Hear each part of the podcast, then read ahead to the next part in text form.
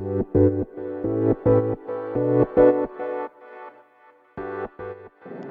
い、皆様こんばんは、アラチェです。このチャンネルでは、見習いこんまり流片付けコンサルタントである私が、もっとお片付けがしたくなる、そんな理由だったり、効果っていうのをお話ししていくチャンネルでございます。もしあの気になる方、興味ある方いらっしゃいましたら、ぜひぜひチャンネルフォローしていただけると嬉しいです。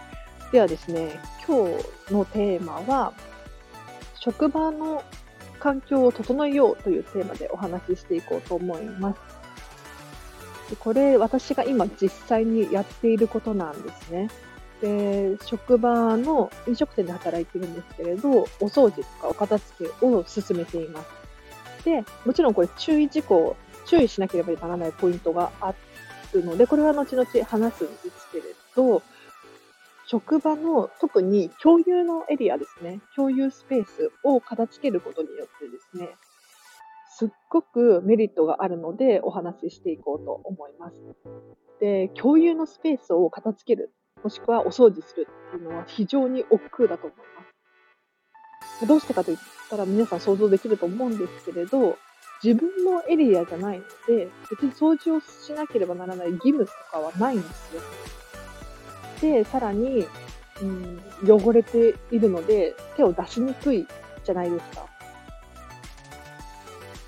ただ、それをやることによって、とってもメリットがあるので、ご紹介していきたいと思います。で、私、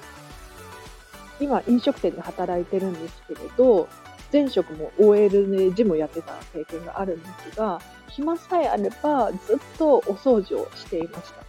で自分のスペースはもちろんなんですけれど、共有のスペースのお掃除をしていました。で、最近は、えっと、こんまり流片付けコンサルタントを目指しているので、片付けの知識も増えてですね、片付けプラスお掃除で進めています。で、これをすると、まず第一にスッキリしますよね。すっきり整った環境で仕事ができる。これはまず第一の、メリットだと思います。で、私が思うに、共有のスペースを片付けることのメリットっていうのは、心が穏やかでいられることだと思います。で、自分自身の心もそうですし、みんなが働いているので、みんなの心も穏やかでいられると私は思っています。というのもですね、やはり共有のエリアが汚れているとか、ごちゃごちゃしているとですね、みんなが忙しい時にと目についてしまったりするんですよね。例えば、ボールペンが取れないとか、あれどこにあるんだっけとか、そういうのをですね、無意識のうちに人のせいにしてしまったりとかしちゃうんじゃないかなって思います。でもちろんこれ私だけなのかもしれないんですけれど、ここにあれがあるって思っていたものがそこにないってなると、急いでる時こそ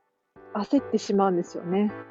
もう私の経験が不足しているからかもしれないんですが、やはりここの共有のエリアの環境は整っていた方が、どこに何があるのかちゃんと管理ができるので、心が穏やかにいられます。で、さらに他にも心が穏やかにいられるなぁなんて思う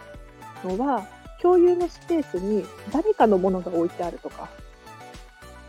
もしくは一部のエリアを占領されているっていうことになってしまうとですね、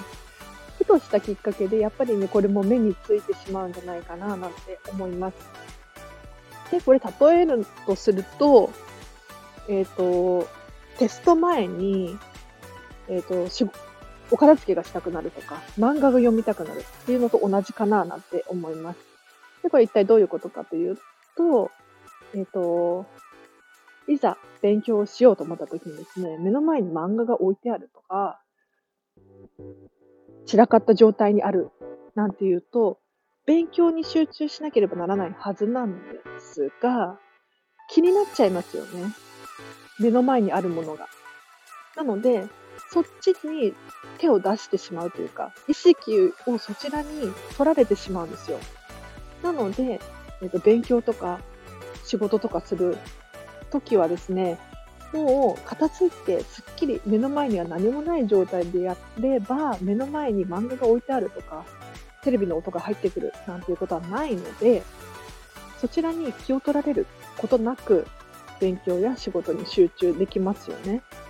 なのでですね、もし共有のエリアが汚れているとか、あの誰かのものが置いてある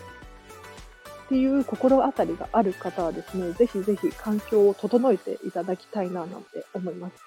で、本当にちょっとしたゴミが落ちてるとか、ボールペンが